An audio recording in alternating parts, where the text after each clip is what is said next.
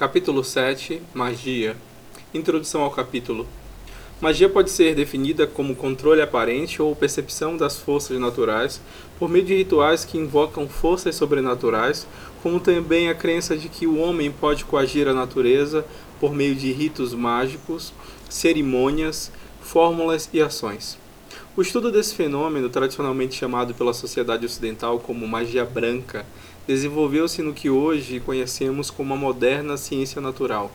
Diferenciando-se está a magia negra ou bruxaria, a tentativa em usar ou invocar forças sobrenaturais para propósitos pessoais ou sinistros.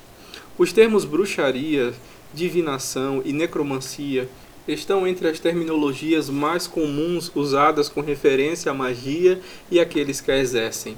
A bruxaria é definida como uma prática exercida por uma mulher possuída por um demônio. A divinação ou adivinhação refere-se ao ato ou esforço de predizer coisas distantes no tempo e no espaço, enquanto que necromancia ou comunicação com os mortos é um dos métodos da divinação. Contudo, em árabe, o termo sir, mágica, não faz distinção entre as especialidades da magia. Por isso, inclui feitiçaria, bruxaria, divinação e necromancia. Sir é definido em árabe como algo causado por forças escondidas ou sutis. Por exemplo, foi relatado em um hadith que o profeta sallallahu alaihi wasallam disse: "Por certo, algumas formas de falar são magia." Um eloquente e carismático discurso pode fazer o certo parecer errado e vice-versa. Por isso, o profeta sallallahu alaihi wasallam referiu-se a alguns desses aspectos como sendo mágica.